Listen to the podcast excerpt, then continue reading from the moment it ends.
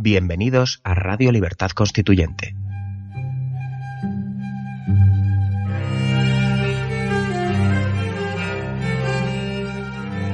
Están escuchando Radio Libertad Constituyente con don Antonio García Trevijano.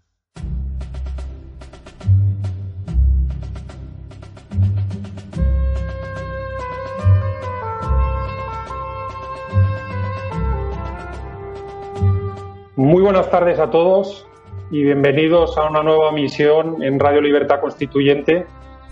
Hoy por, muchas plataformas, eh, me he hecho aquí una lista para, para sabérmelas todas. Vamos a aparecer en, Facebook, en Periscope, en Twitter, en YouTube y luego el programa se colgará también en Evox y en Spreaker. En fin, eh, buenas noches a todos eh, vamos a tratar, eh, pues bueno, de la charada que ha organizado el señor Puigdemont y varios de sus consejeros huyendo al extranjero durante, vamos, desde hace unos días y cuál ha sido el impacto, la recepción que ha tenido esto en, medios extranjeros, ¿no? Sí, eh, me gustaría empezar el programa, pues bueno, dándole la bienvenida a, los dos, compañeros que me van a acompañar en el programa de hoy. En primer lugar, eh, Hilario García desde LIS. Buenas noches, Hilario. Hola, buenas noches. Eh, realmente, hola, ¿qué tal?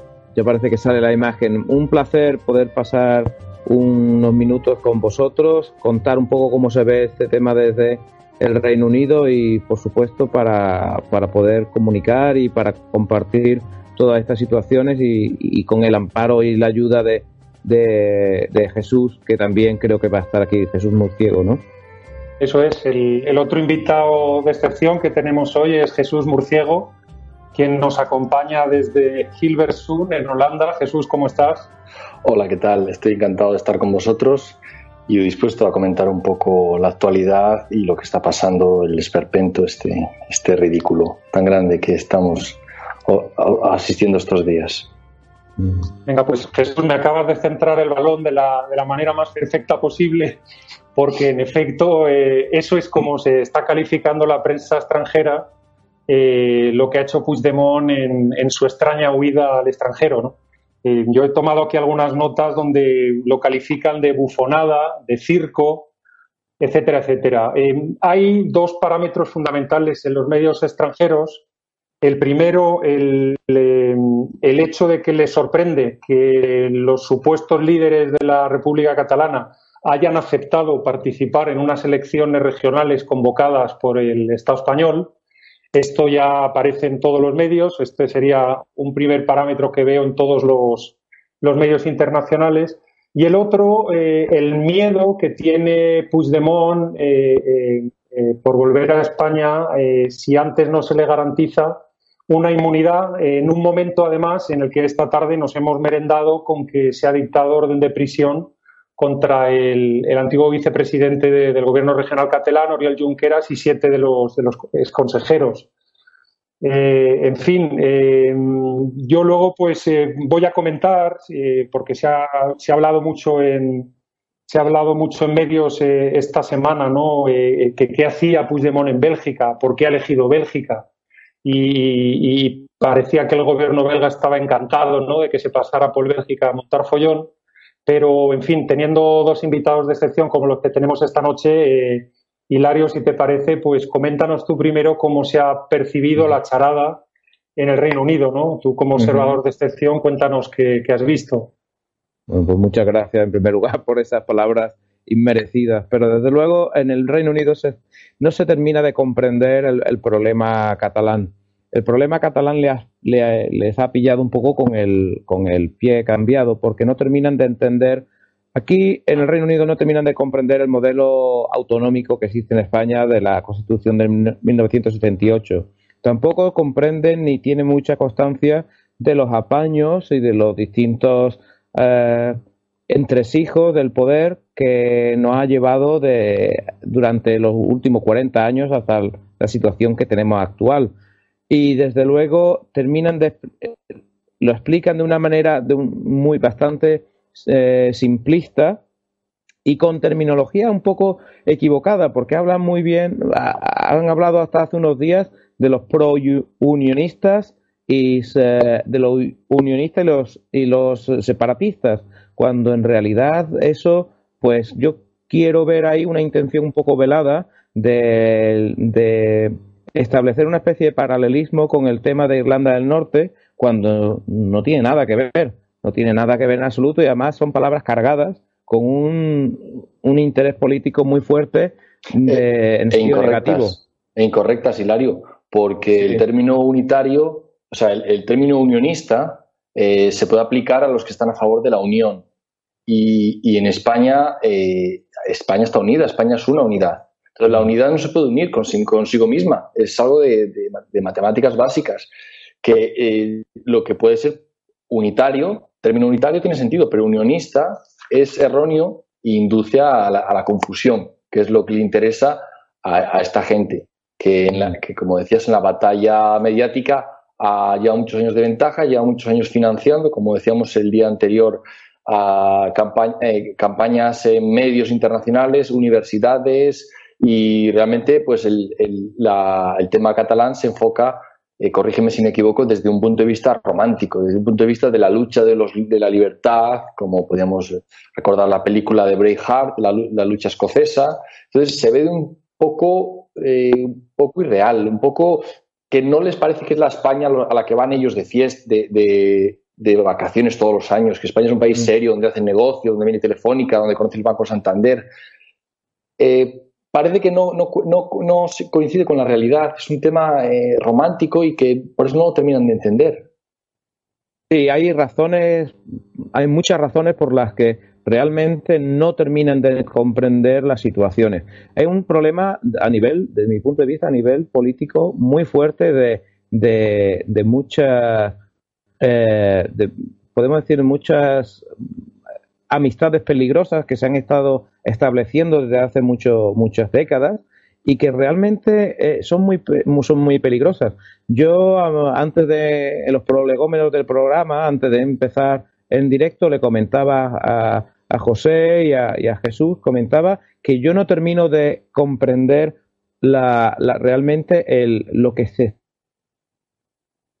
lo que se está en la superficie, por supuesto, que es bastante complejo y un poco incomprensible. Las palabras de, de, eh, de, Junqueras sobre vamos a hacer, vamos a tomar decisiones que nadie va a comprender, eso está entre un poco la idiocia y la, y la genialidad, ¿no? Porque no sabemos hasta qué punto decía la verdad. Pero realmente nos estamos sorprendiendo. O sea, no se comprende la superficie, pero es que la profundidad tampoco, porque es que el, las posiciones del, del partido del gobierno en España, de la oposición, e incluso a nivel europeo, para, mí creo que hay algo más ahí, creo que hay algo que se está cociendo que todavía no ha salido a la luz. Y desde luego en, en, en, la, en el Reino Unido no terminan de comprenderlo. Un poco, quizá un poco porque es, es, un sistema político tan diferente al resto de la Europa continental que pienso que, que, eso le impide un poco ver con claridad y con conocimiento todas las cosas. Lo ven todo de una manera muy, muy superficial y, claro, no salen de su asombro, están en un asombro constante porque no terminan de comprender las motivaciones de uno y de otro. Y eso de los nacionalismos, eso ya quedó en el siglo XIX, eso ya tenía que haberse sido superado y no terminan de comprender cómo esta gente está tan empecinada en el tema de la separación. Si realmente España es un país que se dice que es y realmente todo es como se presenta, no se termina de comprender esta situación. Es un status quo realmente desquiciado. Claro. Y, Jesús, una, cosa, al hilo de lo que comentabas antes, eh, decías cómo había, digamos, la, la, prensa estaba recibiendo el separatismo catalán de un modo romántico, ¿no? ¿Tú has observado en las últimas semanas que eso ha ido cambiándose según se ha conocido con un poquito más de detalle eh, lo que es el separatismo catalán? Sí, sí, aún, aún eh, persiste el tema, la visión nacional, la visión idealista, la visión romántica, pero ya la prensa está referenciándose está referenciando más los argumentos eh, que usa el gobierno español, que la legalidad, la constitución, el artículo 155, ya lo está referenciando más en serio la prensa y, está, porque la, la, misma prensa se ha dado cuenta de que, que es un camino sin salida, es una carretera cortada. Y, Y cuanto antes se den cuenta y paren el coche, pues menos será el golpe. Claro. Y, y, tienen la impresión de que esta gente sabía que había un muro delante y aún así han acelerado y han, han hecho la declaración de independencia, que no servía para nada, porque ha sido una decepción que la prensa te anuncie un día que Cataluña es independiente y al día siguiente que era broma o no tiene, no tiene validez legal y que este señor que ha hecho algo que no, que no es legal en España y está penado por la ley, el fin de semana no, lo, no se ha perseguido después de declarar la independencia. Y el lunes escape de mala manera, bueno, escondido en un coche o como fuera, eh, llega a Bruselas y en Bruselas lo reciben como, bueno, pues a ver qué pasa. Y, cuando se dan cuenta del esperpento, no sé si en Bruselas, tú que vives allí, conocen a Ramón Diego Valle Inclán pero el esperpento español ya lo acaban de conocer porque es que es un desbarajuste. Yo vi la rueda de prensa y el señor hablando en francés, los, periodistas franceses pidiéndole que hablara en español y, bueno. Eh, fue, fue, totalmente esperpéntico, totalmente esperpéntico. Hombre, se conoce que Bélgica es un país que le ha gustado siempre ser abogado de las causas perdidas, ¿no? Siempre ha tenido el récord de dar asilos políticos y de recibir a personas de otras culturas. Han tenido siempre mucha inmigración, una inmigración que hasta, vamos, hasta hace pocos años, pues digamos, ha funcionado relativamente bien en el país. Y, eh, em, digamos, la, persona, digamos, que se pronunció rápidamente a favor de recibir a Puigdemont y a su gobierno en Bélgica, hay que, tener, hay que leer esto en clave de una pelea en el seno del gobierno belga, ¿no? Theo Franken es un personaje, un ministro, el ministro de Inmigración, que pertenece al Partido Nacionalista Flamenco. Es una persona muy polémica, muy polémica en, Bélgica. Y eh, bueno, eh, yo creo que se exageró por parte de los medios españoles el que Bélgica estaba dispuesta a recibir a Puigdemont, a ponerse del lado de la causa separatista, etcétera, etcétera, ¿no? Eh, eh, a mí me gustaría recordar a nuestros oyentes y a nuestros televidentes que el gobierno belga ahora mismo se le califica como la coalición kamikaze, donde tenemos a un primer ministro francófono del MR, del partido, vamos a decir, conservador francófono, ¿no? Algo similar al Partido Popular, que está de primer ministro, Charles Michel, pero que luego está apoyado por tres partidos flamencos, eh, el Partido Liberal, el Partido Demócrata Cristiano y finalmente, con, una cantidad de votos tremenda en Flandes, la NVA, que es el Partido Nacionalista Flamenco. ¿no? Theo Franken pertenece al Partido Nacionalista Flamenco y, eh, en el fondo, lo que ha hecho ha sido, eh, digamos, eh, utilizar esto para la política nacional. ¿no? Theo Franken, al decir bienvenidos los independentistas catalanes a Bélgica, lo que le estaba diciendo al resto de socios de su gobierno es mucho cuidado que aquí en Bélgica puede pasar lo mismo, ¿no? Y de ahí yo creo que lo importante es que nos quedemos con la reacción de Charles Michel, del primer ministro belga, que dijo que no se había cursado ningún tipo de invitación al señor Puigdemont y que, en fin, y que no le parecía un tema serio a tratar cuando España era un país que cumplía todos los requisitos para ser miembro de la Unión Europea y, por tanto, los derechos humanos, el Estado de Derecho todo esto estaba respetado en, España. Eh, sí me gustaría eh, eh, comentar, al hilo de lo que había destacado Jesús antes, el esperpento que se organizó en la rueda de prensa. Es conocido que los separatistas catalanes intentaron primero tener esta rueda de prensa en el, en el Palace, que es bastante conocido en Bruselas para los grandes eventos de prensa, y les denegaron el acceso y se tuvieron que ir a una salita eh, en el Club de la Prensa de Bruselas relativamente pequeña en la que con una capacidad de 80 personas se acabaron metiendo 300. Pues bueno, ocurrió esta anécdota que Jesús, ha, que hilarante, vamos, que, has descrito, de que se lanzó a hablar en francés el señor Puigdemont y los periodistas francófonos no le entendían absolutamente nada y le gritaban, hable por favor en español, que es que no lo entendemos, ¿no? Y, bueno, y luego pues el circo pues también ha continuado con la, digamos, con la contratación de los servicios de un abogado como Paul Weckert, ¿no? que ha sido el abogado que históricamente ha defendido a los, a los etarras, ¿no? que, se, que se refugiaban en Bélgica, donde en Bélgica, por cierto, en Bruselas se han celebrado N asambleas de la ETA en su día. ¿no? Es decir, los belgas han tenido siempre este toque romántico de abogados de las causas perdidas y demás. ¿no? Yo me gustaría destacar el, hecho de por qué, eh, como comentabais antes, el catalanismo independentista ha tenido esa conexión tan buena con los medios internacionales y el por qué se ha elegido a Bélgica. ¿no? Y yo creo que hay dos figuras, dos aprendices de brujo de los que no nos podemos olvidar, que son Raúl Romeva, que ha sido eurodiputado muchos años en, en Bruselas, en el Parlamento Europeo, y luego Amadeu Altafag, que era el portavoz de Oli el antiguo comisario de Asuntos Económicos durante toda la crisis del euro con Grecia, etcétera, y fue una persona que en aquel momento cultivó unas relaciones en la prensa internacional fantásticas y este Amadeo Altafag luego pasó a ser el delegado de la Generalidad en Bruselas, en la, en la, oficina que tienen en Bruselas, ¿no? Entonces yo creo que, mm, digamos, él ganó esa agenda, el señor Romeva igual, con el dinero público de todos los europeos y luego, pues bueno, la ha usado para lo que le ha usado, ¿no? Y yo creo que el gobierno catalán, como les había funcionado esta conexión con la prensa internacional, han hecho este último intento de, acercarse a sus dos aprendices de brujos y preguntarles qué hacemos con ello, ¿no? ¿Qué nos puedes conseguir en el extranjero que monte bronca y que sea interesante, ¿no?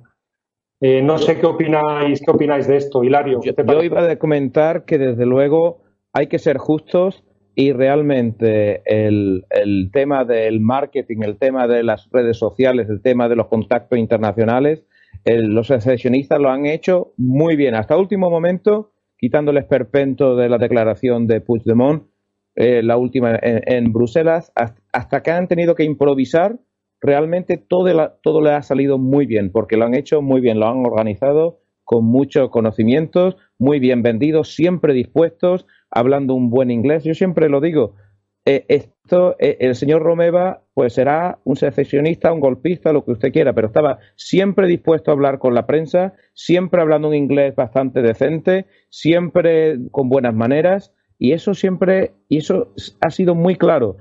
cuando la prensa internacional, la británica y la internacional se ha acercado al gobierno de Rajoy, le decían vuelva usted mañana era un poco el, estilo un poco mm, funcionarial de, bueno, pues, vamos a ver, no encontraban gente que hablase bien idiomas, que estuviera dispuestos, era una, una, cadena de despropósitos. Lo han vendido muy mal eh, desde el punto de vista del, del, gobierno español, mientras que el gobierno catalán lo ha vendido muy bien.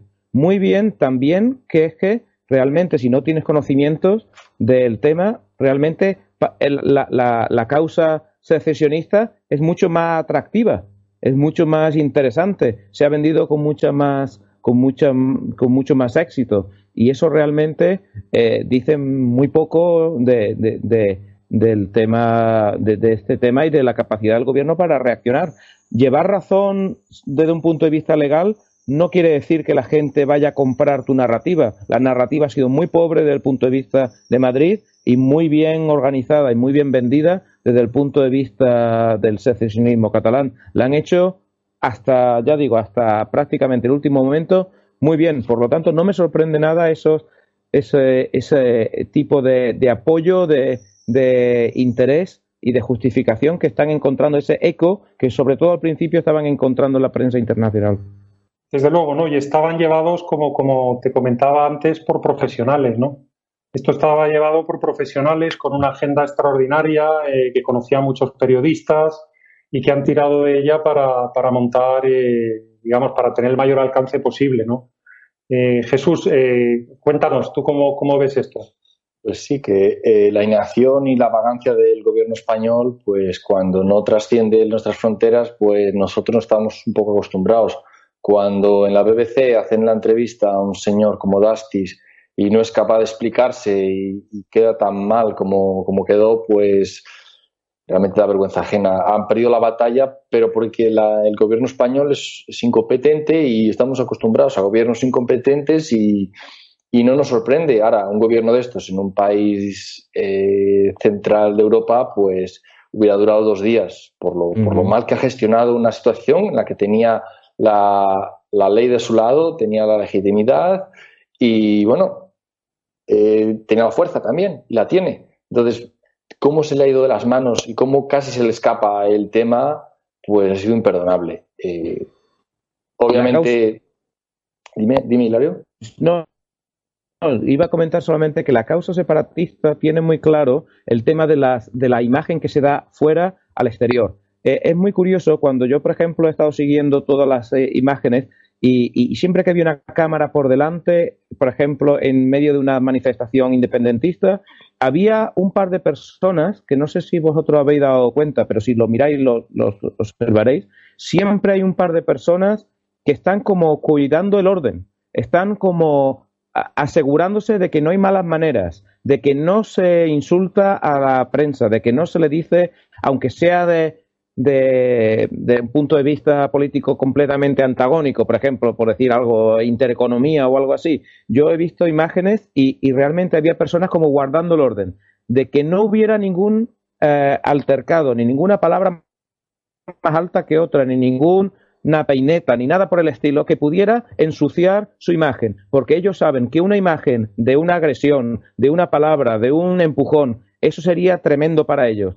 Y había personas allí como pasando un poco desapercibidas, controlando el tema, porque el control de la imagen ha sido importantísimo. Y, yo lo veo y lo he visto claramente que lo han vendido muy bien. Ellos defienden mucho el tema de la no violencia, el tema de la paz, en el porque saben que en la situación eh, posmoderna que vivimos, en, los parámetros filosóficos que estamos viviendo ahora mismo, está muy mal visto cualquier acción eh, violenta o, forzosa. Entonces es eh, venden, han vendido esa, situación muy bien, pero de una manera totalmente beligerante. Han sido muy beligerantes en su no violencia. Si se me entiende la comparación, han sido muy violentos en no utilizar la violencia y, para, hacer que su para que su em, tesis suenen más creíbles y en Europa se y en, en, el mundo en el mundo occidental se compre de una manera de una manera más mm, con una mayor eh, tranquilidad de espíritu podemos decir no sin, sin que cargue sin carga de conciencia. Sí, claro y en el otro, y en el otro lado tenían a, ellos hacían muy bien su, su labor de difusión del mensaje independentista y del otro lado tenían a Rajoy que no hacía nada de nada y con leyendo su marca, pues obviamente es una competición fácil.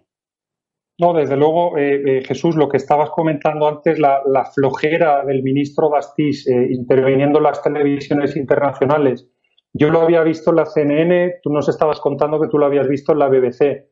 Eh, era algo mm, de verdad patético. Es decir, una falta de ánimo, una falta de espíritu, una falta de ilusión, una falta de todo. Es decir, simplemente repetir, repetía, estamos del lado de la legalidad, somos un Estado de Derecho, estamos del lado de la legalidad, somos un Estado de Derecho. Y le preguntara lo que le preguntaran, cómo había quedado el Madrid o el Barça la semana pasada, respondía lo mismo, ¿no? sí, pero es que, eh, perdóname, es que ahí vemos la diferencia entre eh, cómo es, cómo es la, política en, en, en, Reino Unido o en Estados Unidos, en un país un poco serio, donde hay debate, hay están acostumbrados a un parlamento donde se debate, donde las ideas se, se, se, se eh, confrontan y hay un argumento se le confronta con otro y eso es, eso eh, allí están acostumbrados, pero en España estamos acostumbrados a los monólogos del, Parlamento, ¿no? Al, recito mi discurso escrito por otro y, no pienso en responder. Entonces, claro, el pobre Dastis, pero no tiene, no tiene, no tiene perdón, eh, Dastis está acostumbrado a leer su discurso, no es capaz de enganchar un razonamiento mínimamente serio y eso a los ingleses le parece atrasado, atrasadísimo. Es que luego estas son las maravillas que tiene el extraordinario estado de partidos, claro. Claro, es que, realmente lo es. No, no, no, no tiene, no es que sea una cuestión, eh, no es que sea una cuestión de, de, opinión, es que realmente es patético esa opinión, esa, esa especie de visión funcionarial que ya decía, que comentaba antes, devuelvo usted mañana, o usted se calla que usted no sabe quién soy yo, ese tipo de cosas, eso no lo hemos superado del franquismo, seguimos igual que, que entonces. Y lo, igual que los catalanes, por supuesto, tienen exactamente lo mismo, pero lo venden de una manera mucho mejor. Su marketing ha sido ampliamente superior y de cara afuera eh, ha sido mucho mejor. Y yo pienso que por eso la nación ha tenido que reaccionar. Aquí hemos visto un ejemplo perfecto de la diferencia entre la nación y el Estado. El Estado español le han metido goleada por ahora yo no sé si remontarán el partido, pero van perdiendo por mucho. Y la nación española ha tenido que salir a la calle, ha tenido que decir hasta aquí hemos llegado y esto no es todo, eh, no, es oro todo lo que reluce. Esto hay que discutirlo, hay que hablarlo y esto hay ciertas líneas rojas que no se pueden cruzar.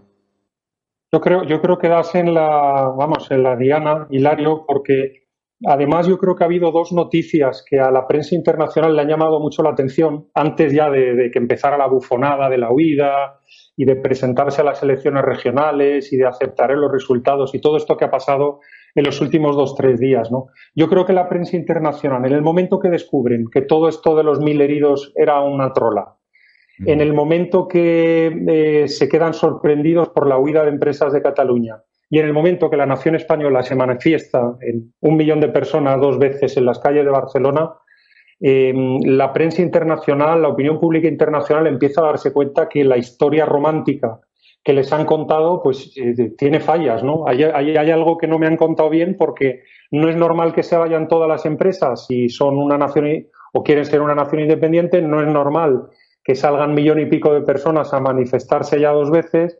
Mm. Eh, eh, todo esto no es normal, ¿qué está pasando? ¿no? Y yo creo que ahí se han caído del guindo y han empezado a, darse cuenta que no, que, en fin, que algo ocurría, ¿no? Y digamos que ahora la visión, digamos, es más equilibrada, es más, es más ecuánime, ¿no? Con, con lo que está pasando en España, ¿no? Eh, mm, Jesús, antes, antes fuera de antena, me estabas comentando que el MCRC tuvimos también un rol en la manifestación del pasado domingo en Barcelona, hace cuatro días. Eh, cuéntanos cómo lo viviste tú. Me gustaría mucho que lo compartieras con, nuestros oyentes.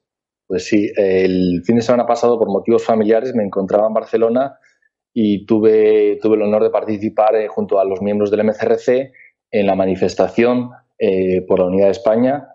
Estuvimos ahí con nuestros mensajes. Llevábamos dos mensajes, uno no fue buen recibido. Eh, la primera pancarta decía em, nadie se hacía de esta monarquía y realmente eso causó problemas con parte de los, de los manifestantes que no entendían el mensaje, que entendían que bueno que España y la monarquía es una cosa sola, confunden eh, la monarquía impuesta por Franco con, el, con la nación española y bueno pues estos participantes que desconocen su país, pues se, mm, enfrentaron con el MCRC y bueno, pues tuvimos que bajar la bandera. Esto lo grabó, una televisión, no recuerdo cuál, TV, una televisión extranjera y, bueno, pues em, la gente se puso un poco, poco nerviosa, la verdad. Ten en cuenta, Jesús, que eh, en la situación actual, frente al frente al completo em, papanatismo de, de, Rajoy, de este estafermo que, que, no reacciona hasta el último minuto, eh, las palabras de Felipe VI se recibieron con bastante agrado.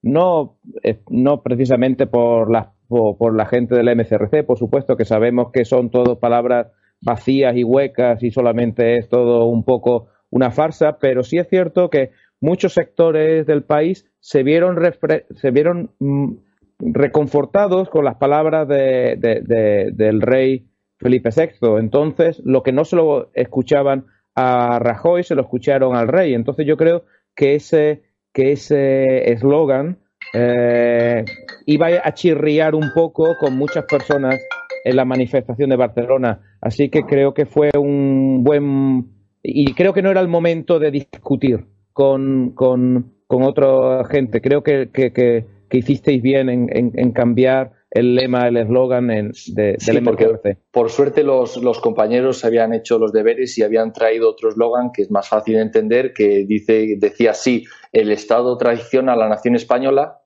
algo muy obvio, pero que a la gente le, chocaba en la cabeza porque tienen unido el concepto de, Estado con nación y al hecho de separarlo tan obviamente, tan verlo, como tú, como tú mencionabas, que el Estado le está metiendo goles y está traicionando a la nación, que tiene que salir a la calle con toda su ignorancia, como en el tema anterior, pero sale a la calle en, en la misma Barcelona, desde, desde todos los barrios de Barcelona se veían banderas de España y eso en la prensa internacional pues chocaba mucho porque eh, se había vendido como un conflicto entre la región de Cataluña y la región de Madrid. Y, no, es un conflicto como entre españoles, eh, nacionalistas, por un lado separatistas, eh, por el otro lado los nacionalistas del gobierno del PP y por otro lado la gente la nación que, que, está harta, pero harta de todo el tema. Ahí quería, quería contaros que el sentimiento de la manifestación era más de, el domingo pasado era de alivio. Era un, un respirar hondo y decir, por fin eh, se ha desinflado ya el globo este separatista, porque es que eh, estaban muy, muy acogotados, muy achuchando mucho a la gente y, había muchas discusiones. Conozco muchos casos en, Barcelona de amigos, de parejas que han llegado incluso a, cerca de separarse, de amigos que se han bloqueado en las redes sociales, de gente que deja de hablarse, eh, incluso dentro de las familias. todo por el tema de este nacionalismo que se ha, se, ha, se ha, metido a la gente, se ha contado el cuento este y, bueno, también quiero destacar que, se, nota mucho la diferencia en, Cataluña de la gente que ve TV3, que tiene un 73% de apoyo al independentismo, y la gente que ve televisión española, eh, el, el índice de apoyo al independentismo es bajísimo. Entonces, eh, TV3 y todas las autonómicas son, como me decía, una fábrica de yihadistas, de, nacionalistas militantes eh, en contra de, España, porque ese es su objetivo. Y había una sensación de alivio porque a esa gente la habían descabalgado del, machito en el que estaban. Y una vez caídos de, caídos de ahí arriba, no son nadie, no valen nada. Son un problema para Bélgica, para donde vayan. Son como una plaga que, que nadie quiere ver. Entonces, pues Barcelona tenía ese, respiro de poder llevar una bandera de España, de poder, llevar tu bandera sin que te llamen de todo, incluso había banderas de Cataluña, había banderas de todos los lados, no incluso banderas que yo desconocía de dónde eran. Yo, yo creo, Jesús, que lo que hay que, eh, sobre todo de cara a la prensa internacional, a nuestros contactos que tengamos en, en otros países, una cosa que hay que explicar muy bien es que el sistema político catalán, la élite política catalana no, se, no difiere en absoluto de la élite partidocrática de, de, Madrid y que realmente, si acaso, el tema de la, de la intolerancia ha sido en, en, en Cataluña mucho peor. Por ejemplo, cuando se comenta aquí en el Reino Unido, le comento a mis compañeros, a mis amigos, que no se puede rotular en castellano en, en Cataluña porque te pueden poner una multa, no puedes poner la palabra supermercado, no puedes poner la palabra lo que sea. Es una cosa que no les cabe en la cabeza, porque les salta sus esquemas. Aquí hay un opresor que es el Estado español y unos oprimidos que es Cataluña. Y cuando le presentas que es que durante décadas eh, Cataluña se ha manifestado de una manera totalmente totalitaria con sus propios eh, conciudadanos, es cuando les saltan los, los esquemas se les caen los palos del sombrajo y no terminan de entender nada. Y empiezan a salir de esa confusión para, para empezar a entender los primeros, eh, los primeros, mm, los primeros movimientos en su cabeza de engranaje para poder entender un poco la verdadera situación. Ellos piensan eh, que, que realmente Cataluña ha sido oprimida cuando realmente no ha sido así y que realmente el gran pecado de, de, España ha sido abandonar a Cataluña. Eh, España ha estado eh, eh, ausente de Cataluña durante muchas décadas. Eso cualquiera que hemos ido en los últimos años lo hemos notado, de que ha sido campo exclusivo del nacionalismo. El nacionalismo ha acampado por sus respetos durante décadas y han hecho unos destrozos que ahora va a costar muchísimo tiempo solucionar. Una vez que esto se solucione y se, y se aplaque la situación, el tema de de, de, acabar con la fractura social y de recomponer una Cataluña dentro de España va a ser no va a ser no va a ser fácil porque estas personas realmente se creen el panfleto, piensan ideológicamente, la ideología les controla todas sus uh, acciones, todos sus discursos y no son capaces de salir de ello. Y es una situación que va, se va a alargar en el tiempo y que va a costar mucho trabajo y que desde luego no sé si el Estado español va a estar a la altura de las circunstancias. La nación española posiblemente sí, pero el Estado creo que no. Yo me quedo, me quedo, digamos, por, por ir eh, echando, digamos, la persiana a nuestro programa, porque hemos, hemos quedado que lo íbamos a hacer breve para mantener el interés de la audiencia. Eh, yo creo que vuelve, vuelve digamos, eh, a, este programa, digamos, eh, tal y como nos ocurrió Jesús, en el que celebramos con, con Vicente y, y, Gustavo Pareja hace unas semanas, vuelve a surgir esta idea fuerza, ¿no? De que la nación española, en cuanto se despierta, no hay quien la pare. Y la nación española se despertó una vez en la manifestación de Barcelona de hace unas semanas y paró el, eh, digamos, la, locura separatista y se ha despertado por segunda vez y ha mandado a los consejeros eh, a la carrera al extranjero para esconderse en una cueva, ¿no? Y la cueva que pensaban que era más, más alejada era la cueva de Bélgica, ¿no? Y ahí echaron a correr muertos de miedo, ¿no? Sí, déjame, déjame que te, que te repita un eslogan un eslogan que, que estaba viendo en la manifestación y que me pareció genial. Decía, gracias Puigdemont por sacarnos del armario. Y lo que podemos traducirnos es que eh, todas estas bufonadas del nacionalismo han conseguido que la nación española en Cataluña salga del armario. Estupendo, es una frase estupenda. Y eh, eso, me quedo con ese titular, me quedo con ese titular. Hilario, danos tú otro titular para poder cerrar el programa. me pone un poco en, eh, bajo el foco un poco de, atención, pero yo diría que, hay, hay un plan bastante profundo que todavía no podemos todavía entender en su completo eh, en su completa dimensión, pero que hay todavía sitio para la esperanza. Desde luego, la nación española, por una vez, creo que podrá, que, que, que va a ser el baluarte que va a sacar adelante esta esperanza y vamos a salir eh, reforzados de esta situación. De acuerdo, pues me quedo, me quedo con los dos, con las dos ideas ¿no? que enviáis para cerrar el programa. Le doy las gracias a toda la audiencia por habernos seguido y bueno, eh, muchas gracias por haber estado ahí y espero que el programa os haya gustado. Muchas gracias y buenas noches.